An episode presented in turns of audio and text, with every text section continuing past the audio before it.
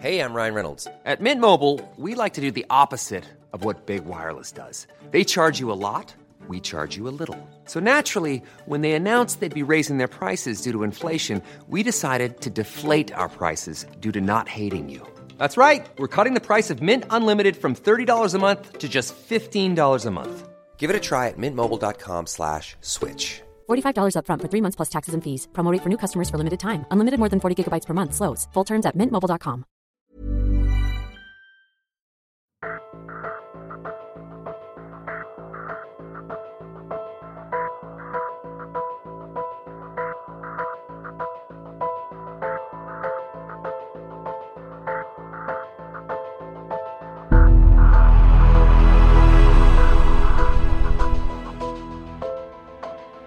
El 28 de agosto del 2003, un hombre entró muy tranquilo a un banco, donde exigió a los empleados que le entregaran 250 mil dólares en efectivo.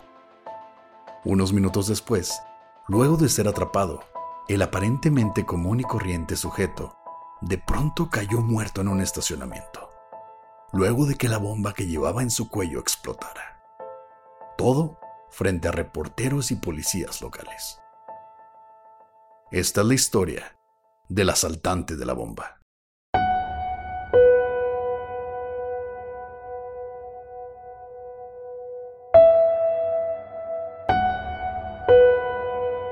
Estás escuchando Señales Podcast.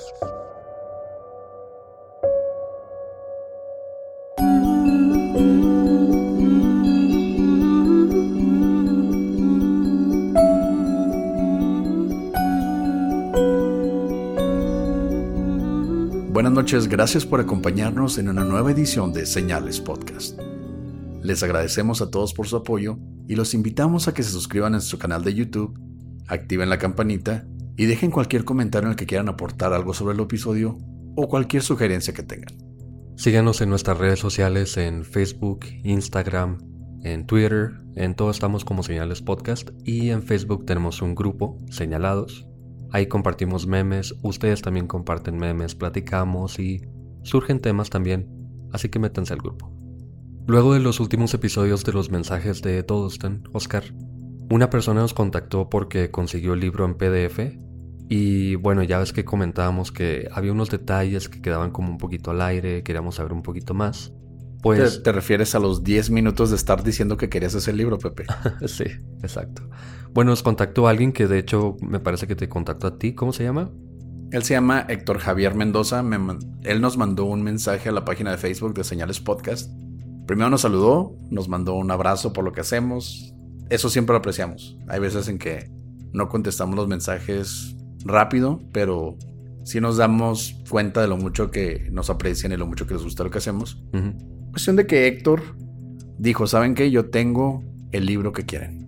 Y en cuestión de minutos, Pepe ya tenía en sus, bueno, en sus archivos, porque no puedo decir en sus manos, porque no le puedo comprar un libro de 500 dólares. Perdóname, Pepe. Tenía el libro de The Vertical Plane y ahora estamos contentos. Sí, estamos planeando un live para platicar un poquito de esos, de, de esos cabos que no quedaron muy bien atados. Entonces tenemos tarea Pepe y yo de leer el libro completamente. y en un live vamos a hacer el tema de lo que quedó inconcluso de Doublestone Héctor, te mandamos un abrazo y te agradecemos infinitamente, así como le agradecemos a todos los que nos mandan cosas, que toman un poquito de su día para compartirnos sus mensajes y mandarnos algo. Sí, exactamente. Y bueno, este live no tiene fecha todavía, pero estén al pendiente. Tired of ads interrupting your gripping investigations? Good news. Ad-free listening is available on Amazon Music for all the music plus top podcasts included with your Prime membership. Ads shouldn't be the scariest thing about true crime. Start listening by downloading the Amazon Music app for free or go to amazon.com slash true crime ad free. That's amazon.com slash true crime ad free to catch up on the latest episodes without the ads. Ahora vamos con un episodio que, bueno, no voy a decir mucho porque la verdad está muy interesante, pero te mantiene agarrado de la silla, Pepe. El asaltante de la bomba. A la 1.47 de la tarde del 28 de agosto del 2003, La pizzería Mamma Mia en el número 5154 de la calle Peach en Erie, Pensilvania, recibió una llamada. Al entrar esta llamada, el dueño del pequeño negocio, Tony Ditmo, levantó el teléfono y tomó la orden del cliente de dos pizzas grandes de pepperoni y de salami. Pero no le entendía la dirección a la persona que estaba llamando. Así que le pasó el teléfono a uno de sus empleados, Brian Wells, de 46 años, quien ya tenía 10 años trabajando en el lugar. Brian tomó la dirección que era 8631 en Peach Street también, y luego de hacer las pizzas, Brian mismo tomó el paquete, subió a su vehículo y comenzó el viaje a lo que parecía una entrega de rutina de jueves por la tarde. Pero dos horas más tarde, los demás empleados de la pizzería de pronto vieron a Brian en vivo en las noticias después de robar un banco y ser arrestado. Además de tener lo que parece ser una bomba encadenada a su cuello. Jueves normal por la tarde. Sí, es un trabajo normal. Suena como cualquier día normal en Estados Unidos. Al menos no fue a balasear una escuela. Según su arrendadora, Linda, Brian era una persona muy amena, quien nunca había tenido problemas con pagar la renta. Se levantaba temprano todos los días, ordenaba algo de desayunar en McDonald's, compraba su periódico y se sentaba en su cochera mientras comía en compañía de sus tres gatos. Además de ser un empleado ejemplar. En sus más de 10 años trabajando para la pizzería, Brian solo pidió permiso para llegar tarde en una ocasión. La razón, la muerte de uno de sus gatos. Pobre Brian. Pues eran sus, sus amigos de toda la vida. Sus hijos, básicamente pero por alguna razón, cerca de las dos y media, Brian entró al banco. Unos minutos después, Brian salió del banco, dio la vuelta a un McDonald's y también a una óptica. Pero luego de cumplir con su primera misión, pegando una cinta naranja en una bomba de agua, Brian fue capturado y esposado por la policía antes de subir a su automóvil en el estacionamiento de la óptica. Esta cinta naranja nos damos cuenta después, pero hay que explicarlo un poquito para que no se pierda como el sentido de por qué está haciendo esto. Sí. Esta cinta naranja la tenía que poner ahí porque alguien aparentemente lo estaba vigilando para que siguiera ciertos pasos. Pero luego vamos para allá. Ya capturado y con las cámaras de los noticieros a la distancia, Brian les decía a las autoridades que la bomba había sido enredada a su cuello por un grupo de hombres afroamericanos que le ordenaron robar el banco. Por los siguientes 30 minutos, Brian pidió e imploró a la policía que lo dejaran ir para seguir con su búsqueda y poder deshacerse de la bomba. En un momento se le escuchó a Brian decir, ¿por qué nadie ha venido a intentar quitarme esto? No tengo mucho tiempo, va a explotar. No estoy mintiendo. Ya llamaron a mi jefe. Bueno, ahí, sabemos que es un, es un empleado ejemplar. El mejor empleado, bueno, tal vez para no para un banco, pero sí es muy buen empleado. Pero ¿quién en su sano juicio cuando tiene una bomba? Llámenle a mi jefe, no voy a poder llegar a terminar el turno. Bueno, tampoco es que pudiesen llamarle a los gatos, así que tal vez su jefe era como su amigo también o la única persona en la que pensó que podría estar preocupado o algo así. Pero a las 3 con 18 minutos, el collar comenzó a emitir sonidos rápidamente y de pronto explotó, lanzando a Brian hacia el suelo sobre su espalda con el cuello y pecho en pedazos, mientras la policía solo se dedicó a verlo morir. Dos minutos después, llegó el escuadrón de bombas. ¿Ya para qué? Sigo pensando en pobrecitos los gatitos, güey. Nadie les avisó.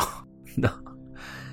Con Brian muerto, aún quedaba el misterio de la bomba. No tiene sentido que un hombre entre con una bomba que va a explotar y ya. Aparentemente no era él el culpable y él dijo, unas personas me obligaron a ponerme la bomba. Afroamericanos. Y también quedaba el misterio de las instrucciones que cargaba con él.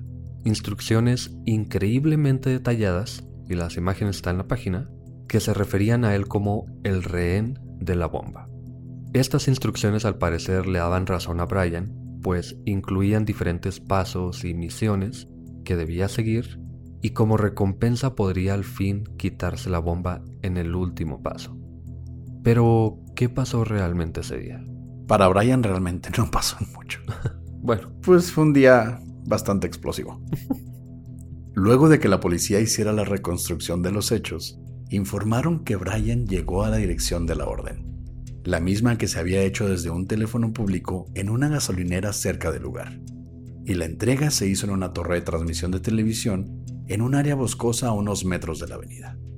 Pero a pesar de encontrar las huellas de Brian y de las llantas de su automóvil en la tierra alrededor del lugar, las autoridades no encontraron rastros o indicios de nada más. Lo más seguro es que fuese en este lugar donde Brian, de alguna forma, terminó con la bomba atada a su cuello. Veinte minutos después fue cuando Brian entró al banco, ahora usando una camiseta cubriendo la bomba. Camiseta que no era la que traía antes. Ahora siguiendo las instrucciones, a Brian se le ordenó entrar al banco tranquilamente, usando una escopeta con forma de bastón para evitar asustar a los empleados o los clientes. a ver, según no podía pues alertar obviamente a las personas del banco y a los clientes porque obviamente podrían llamar a la policía, pero ¿cómo piensan que fuese posible con esta bomba atada a su cuello, debajo de una camisa, lo que tú quieras, pero obviamente se ve algo y aparte trae una pistola, una escopeta por bastón? Ah, hey, pudo haber sido Texas.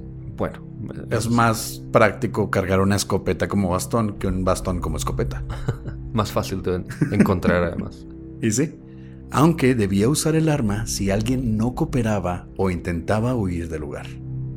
Luego, Brian le dio un sobre en blanco a una de las cajeras, dentro del que venía una nota que decía, reúnan a sus empleados con códigos de acceso a la bóveda y trabajen rápido para llenar una bolsa con 250 mil dólares. Tienen solo 15 minutos. Luego, se levantó la camiseta y le mostró la bomba. De nuevo, no tenía que llamar la atención y lo hizo de todos modos.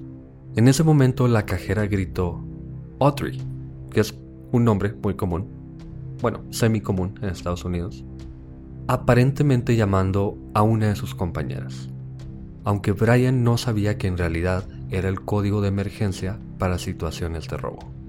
Mientras, otro de los empleados le susurró a uno de los clientes que saliera del banco.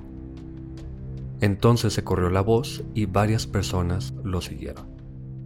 Muy buenos empleados de este banco. Es- Este episodio realmente te enseña a ser un empleado. si estás en una situación de vida o muerte, márcale a tu jefe. Y si están asaltando algo, pon tu vida en riesgo, pero que salgan los clientes de los cuales no estás recibiendo un sueldo. Aunque Brian no parecía muy preocupado porque las personas escaparan y de hecho uno de los testigos dijo que Brian estaba demasiado tranquilo y no parecía siquiera darse cuenta de lo que estaba pasando a su alrededor. Una persona hasta se tomó el tiempo de llamar al 911 aún dentro del banco. Luego, la cajera le dijo a Brian que el gerente estaba en su hora de comida y que solo podía darle 8.702 dólares o que podía volver luego.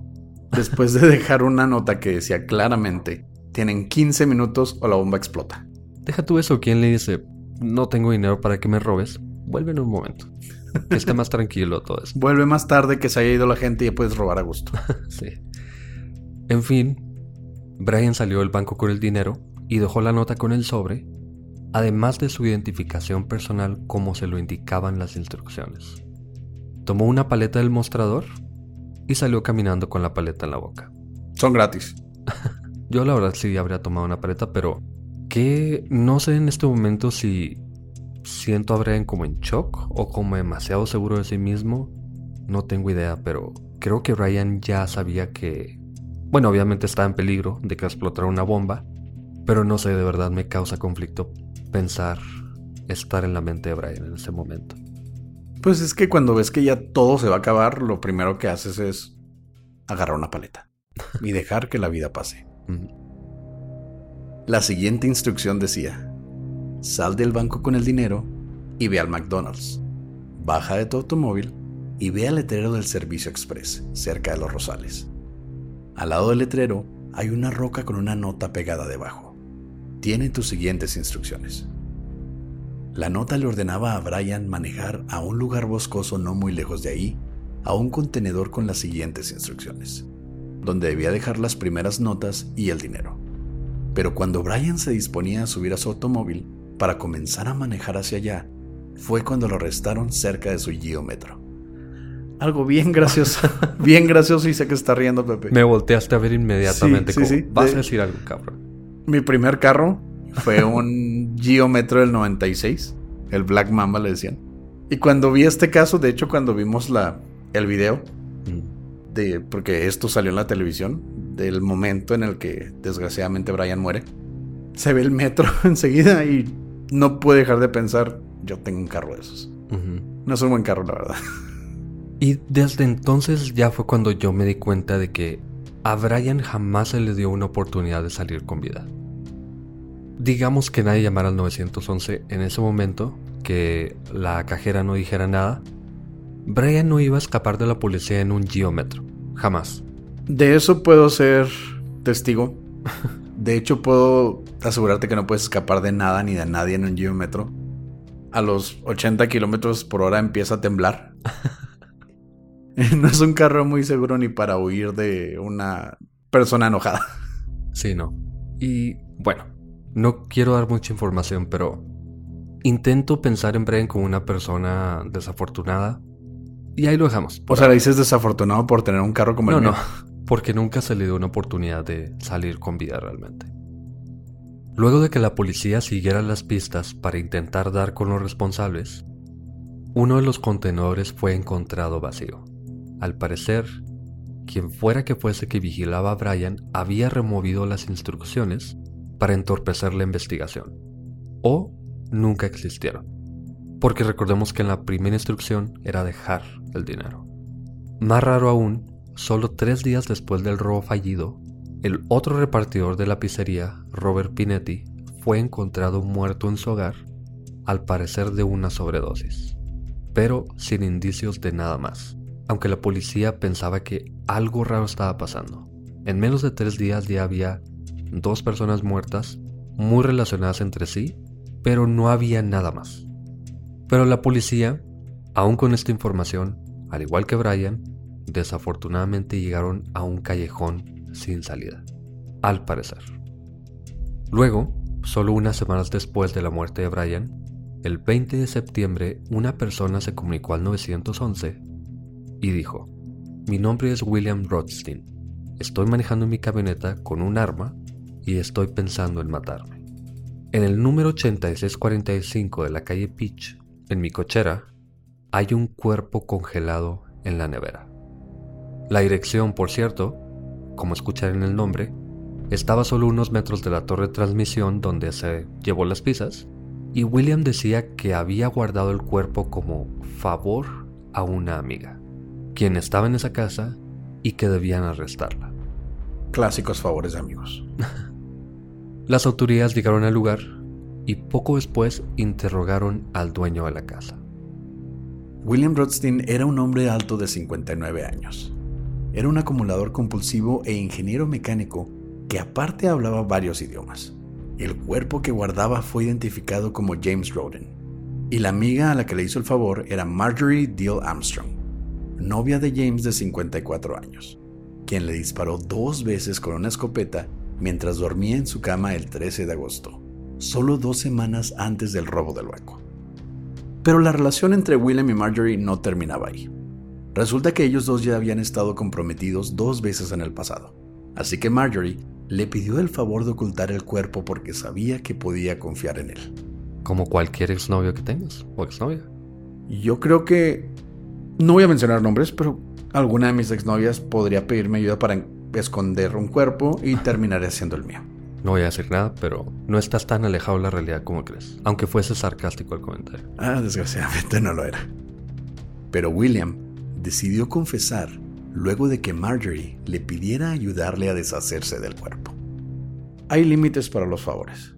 Te guardo el cuerpo una, dos semanas, un mes tal vez. Nunca tengo nada en el congelador. Te guardo el cuerpo debería ser una frase de una playera o algo así, te lo juro. El plan era cortar a James en pedazos, meter sus partes en un molinillo de hielo y manejar por el pueblo tirando la pulpa de carne poco a poco. Bueno, ahora sí entiendo un poquito a William, porque ya eso está un poquito más allá de simplemente guardar un cuerpo. Güey, está súper enfermo ese pedo. Bueno, pero aparte es el cuerpo de el novio de tu exnovia. Así que no sé, pudo haber ahí un tipo de rencor o algo así, pero ya de verdad ponerte a tirar el cuerpo de alguien por kilómetros, sí veo ahí por qué. Bueno, y nos preguntaremos, ¿cómo se relaciona todo esto con el robo del banco y de la bomba? Además de que William vivía solo a unos metros de la torre y del teléfono público del que se llamó a la pizzería. Pues luego de ser arrestado, William aceptó declarar en contra de Marjorie para reducir su sentencia y mientras estaba en custodia la policía encontró una nota suicida en uno de sus escritorios, que comenzaba con la frase, esto no tiene nada que ver con el caso de Brian Wells. Y al decir esto no tiene nada que ver con el caso que acaba de suceder, conecta todo. Desgraciadamente ahí es cuando todo tiene que ver con Brian Wells. Me recuerda al plan maestro del caso de Chauchilla en el que decía plan maestro o plan de secuestro y ni me acuerdo que decía. Pero es un cuerpo que nada tiene que ver aparentemente, o bueno, esta persona no tiene nada que ver. Y lo primero que dices nada tiene que ver con el caso de Brian Wells. Nadie lo estaba ligando con ello. Ajá. Pero sí, como tú dices, estoy seguro que en Chauchilla y también aquí había un sobre así grandote con unas letras en marcador permanente grandísimas que decían plan para secuestrar un camión lleno de niños, enterrarlos, etc. Y este, plan para no ligarme a mí a un asesinato que acaba de suceder con el cual no tengo relación alguna. Así que ya era obvio que había una conexión. No solo William sabía el caso, aunque todo el pueblo lo conocía realmente, pero no había razón para mencionarlo. Además, la policía encontró montañas de equipo en su casa que casi indudablemente había usado para armar la bomba. Pero William no parecía ser la mente maestra del plan. Es entonces que se enfocaron en Marjorie. Luego de obtener la orden, la policía entró a la casa de la mujer, que por cierto estaba cubierta de heces de perro, comida expirada y ropa por todos lados, que no tiene nada que ver pero es un detalle de que algo anda mal. Además se descubrió que Marjorie ya había matado anteriormente, porque obviamente había matado anteriormente.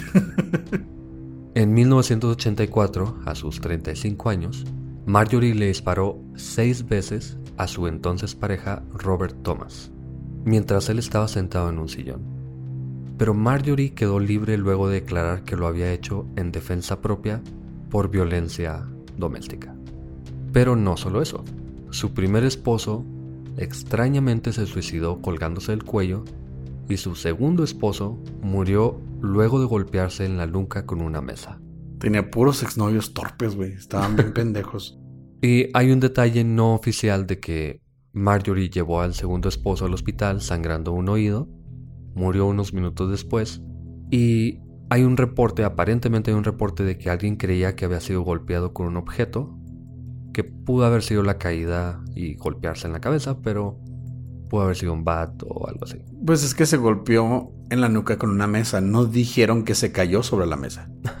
Entonces Marjorie pudo haber agarrado la mesa y metérsela en la cabeza. No, se le cayó la mesa en la cabeza. Desde el segundo piso. Todos son accidentes. Para no entrar en detalles, el perfil criminal de él o los responsables del robo y la bomba eran una mezcla perfecta entre William y Marjorie.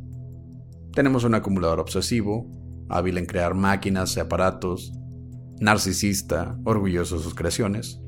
Las primeras características obviamente describen a William y el narcisismo y orgullo en planes maquiavélicos describían el pasado de Marjorie, a quien se le conocía como una persona arrogante que creía que podía lograr cualquier cosa sin importar las consecuencias. Y según los profesionales, sufría de bipolaridad. Pero sigue sin haber una relación directa y así sería por los siguientes dos años. Luego en el 2005, un testigo le dijo a las autoridades que una persona llamada Kenneth Barnes estaba involucrado.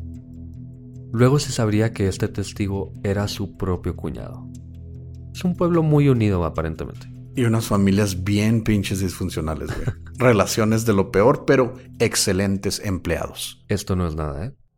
Al parecer, Kenneth, que en ese momento se encontraba en la cárcel por vender cristal y cocaína, había presumido sobre su participación en el caso de la bomba. Y a cambio de una sentencia reducida, Kenneth explicó que él le vendía cocaína a una trabajadora sexual de 27 años llamada Jessica Hopsick, y esta última le vendía sus servicios a Brian Wells en casa de Kenneth. Pero eso no es todo. Kenneth y Marjorie solían pescar juntos. Es que Ya, ya se conecta todo y es un montón de nombres, pero Brian Wells es el de la bomba. Williams es la persona que tenía el cuerpo cuidándoselo a Marjorie. Marjorie conoce a Kenneth. Kenneth conoce a Jessica y Jessica conoce a Brian. Que yo creo que no explica nada, pero bueno. es muy fácil, Pepe. Kenneth servía de dealer y también servía de motel en su casa. Brian pagaba por las drogas de Jessica. Jessica le daba sus servicios a Brian a, cargo del- a, a cambio de la droga que él le compraba en la misma casa. Hasta tú estás titubeando. Súper fácil, güey. No entiendo cómo puedes dudar de esto. Por si fuera poco, Kenneth declaró también que Marjorie era la autor intelectual, aunque ya lo sospechábamos todos. Pero el motivo era que Marjorie quería pagarle a Kenneth, El vendedor de drogas y tenía su casa de hotel. le quería pagar a él para matar a su propio padre, ya que ella pensaba que el señor, su papá, estaba gastando su fortuna sin sentido, dinero que ella quería heredar. Se supone que tenía 2 millones de dólares comprobados y ella obviamente quería esos 2 millones. Y para fortuna de los investigadores, como ella era una persona narcisista, varios informantes que tenían contacto con Marjorie mientras seguía arrestada, dijeron que ella había platicado de varios detalles del plan y confesó matar a James, el cuerpo en el congelador, porque amenazó con exponer el plan. Ahora atrapada y cumpliendo sentencia por el asesinato de James, Marjorie dio aún más detalles, porque tenía que presumir de su plan. Y la verdad es sí está para presumir porque las hojas están de las instrucciones. Parece un libro de texto, de verdad, parece una enciclopedia, están muy bien hechas. Y son cosas que aparte se ven nada más en las películas. Muy resumidamente, los detalles que dio Marjorie básicamente decían que ella contribuyó con las alarmas de cocina para hacer la bomba o el contador que William construyó. Además, ella estuvo muy al pendiente del banco durante ese día y dijo que Kenneth, William y ella fueron a la gasolinera el 28 de agosto, donde William usó el teléfono público para llamar a la pizzería. Pero luego dijo que ya no haría más detalles a menos que le dieran inmunidad. Ya no dar más detalles de qué. Lo único que faltaba ahí es que dijera el color de la ropa que traían puesta, porque, debido a su gran narcisismo, había dado todo el plan. Completamente. Sí, todo. Ya tenían suficiente para, para todo. Aunque, para sorpresa de todos, terminó diciendo que Brian era parte del plan. Pero Brian solo estaba buscando amor y alimentar a sus gatos. Y una paleta. Esa paleta fue extra, era gratis. Luego de cuatro años de investigación y de entrevistar a más de mil personas, incluyendo más información de Kenneth, la fiscal a cargo del caso dio por terminada la investigación, diciendo que tanto William como Marjorie fueron los encargados del plan, mientras Kenneth y Brian habían sido cómplices. Según Kenneth, Brian accedió a participar a cambio de recibir una parte del dinero ya que su relación con Jessica, la trabajadora sexual, le costaba bastante dinero. Aunque al parecer fue un plan por parte de Kenneth y Jessica, ya que Kenneth y Marjorie buscaban a alguien a quien pudiesen obligar a robar el banco. Kenneth le preguntó a Jessica si conocía a alguien y entonces ella propuso a Brian, a quien describió como una persona débil y fácilmente influenciable, y a su compañero de trabajo, Robert Pineri, que podía asegurarse de que Brian siguiera los pasos. Ya hay esta conexión con Robert, el otro empleado de la pizzería, que... Murió de sobredosis. Sí, sí, pero la policía, no sé si yo habría pensado que algo tenía que ver, porque como que, que alguien muere de sobredosis en Pensilvania, no sé, no me parece lo más raro del mundo, pero para crédito de ellos sí se dieron cuenta de que algo pasaba ahí. Sí, y aparte yo lo veo como una forma de atar cabos, ya que Kenneth era el dealer, él era el que vendía las drogas, entonces es muy fácil deshacerte de un cabo suelto haciéndolo pasar por una sobredosis. Nada más le das una dosis más elevada. Pero el pobre Brian, al parecer pensaba que la bomba era falsa, que era para engañar a la policía en caso de que lo atraparan y pudiese culpar a, entre comillas, los afroamericanos. Cosa que me recuerda al asesinato de la tienda de yogurt, Ajá. donde la señora caucásica, lo primero que pudo hacer fue decir, tenían color diferente. Lo primero que haces es atacar a las minorías, desgraciadamente. Y pues qué más fácil en un lugar como Pensilvania lleno de gente blanca que decir fueron los afroamericanos. No sé por qué siempre volvemos al racismo desafortunadamente, pero bueno, es un detalle que no podemos obviar. Tú eres blanco, Pepe, yo siento la presión. no, o sea, me refiero a que es triste que siempre salga algo racista en casi todos los casos. Pero bueno. El pobre Brian se dio cuenta de que la bomba era real hasta que llegó a la torre de transmisión e incluso intentó huir, pero lo amenazaron con una pistola para ponérsela. Pinetti, el muerto de sobredosis, estaba también en Pudiste haber dicho compañero de la pizzería. bueno, él también estaba en el lugar y se cree que en ese momento él sí logró escapar de ahí. Eso refuerza mi teoría a que lo hicieron pasar como una, comillas, sobredosis. Por cierto, cuando Brian llegó, la persona encargada de tomar la bomba de la casa y dársela a William, para luego ponérsela a Brian, fue un hombre llamado Floyd Arthur, porque... Necesitamos a alguien extra. Floyd vivía en casa de Marjorie mientras era prófugo de una orden de arresto en su contra por haber violado a un adolescente con discapacidades físicas. Eran puras fichitas, eran pura gente despreciable, güey. Esa frase es muy regional, pero sí. Sí, era lo único que faltaba un violador en este en esta red, en esta y no maraña. Cualquier violador, a una a una adolescente con discapacidad. Bueno, mientras Marjorie y William vieron la oportunidad de deshacerse de Pinetti como testigo. El compañero de Brian, porque luego me reclamas. Que fue exactamente lo que pasó. De alguna forma, le dieron una dosis de metadona y Valium que logró matarlo. Y pues ya sabían que Brian iba a morir de todas formas, entonces no había necesidad de pensar más. Y aquí es donde sale otra teoría.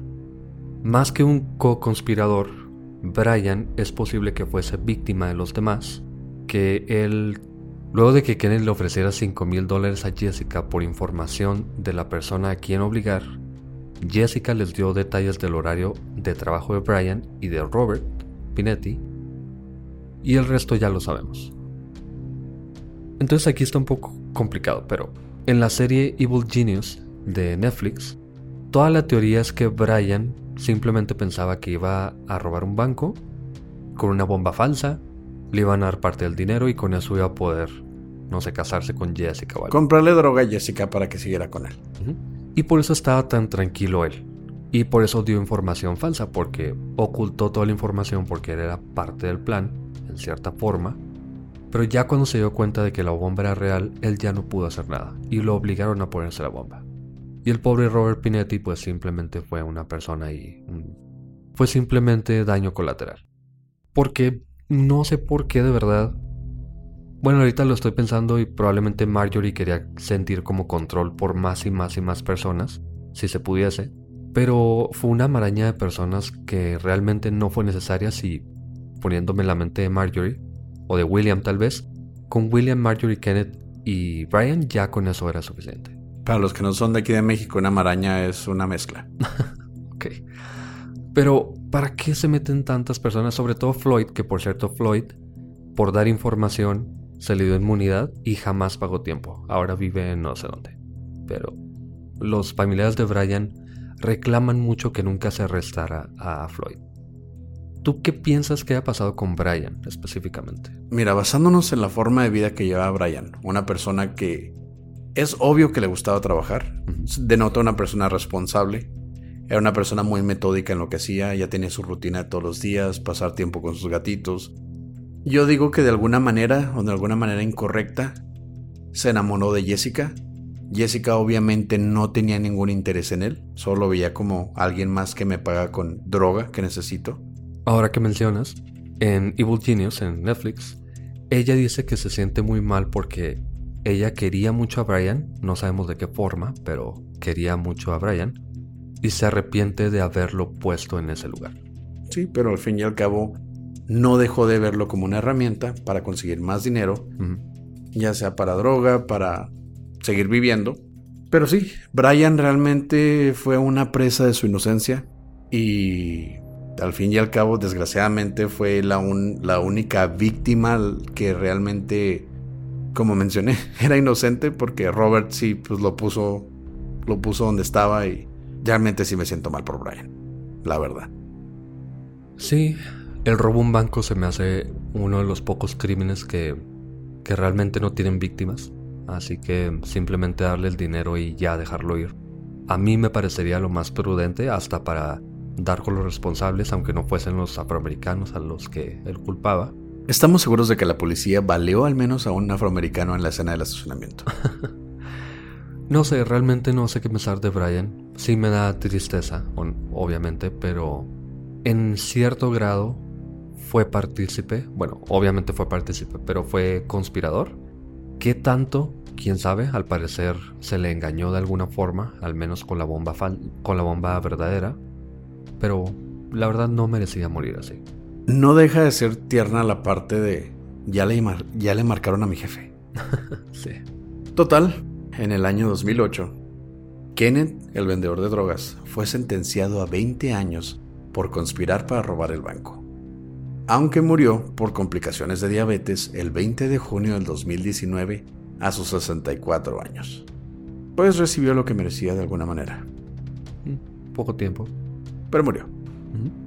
Marjorie fue sentenciada a cadena perpetua en el 2011 y murió el 4 de abril del 2017 por cáncer de seno a sus 68 años. O sea, este, este episodio está lleno de referencias para Oscar. El Geometro fue mi primer carro y el 4 de abril es mi cumpleaños. ¿Qué? Qué triste. Al menos fue bueno, ¿no? Creo que Marjorie no era tan narcisista como acabas de mostrarnos que eres, pero... Pero esto no está chido. es la diferencia. No puedo presumir, oye, ¿sabes qué? En un caso de una bomba salió un carro como el mío. Lo acabas de hacer literalmente. Pero está muy feo el carro. O sea, no es algo positivo.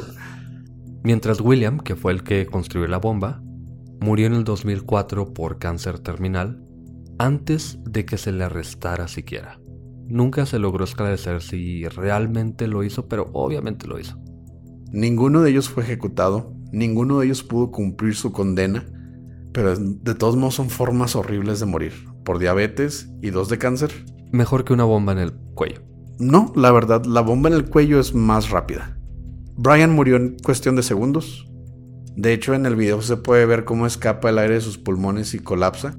Sí, sí, si buscan Brian Wells, seguro encuentran el video. se sugiere y se recomienda discreción. No está tan fuerte, pero sí. Pero es una muerte, ¿no? Pero estos tres sufrieron bastante. si, no creen en justicia divina o si la creen, esta es una manera retorcida de hacerlo. Y pues bueno, ¿qué tanta participación tuvo Brian? Realmente no creo que vayamos a saber. Pero al menos sabemos más o menos qué pasó. Gracias por escuchar Señales Podcast. Buenas noches.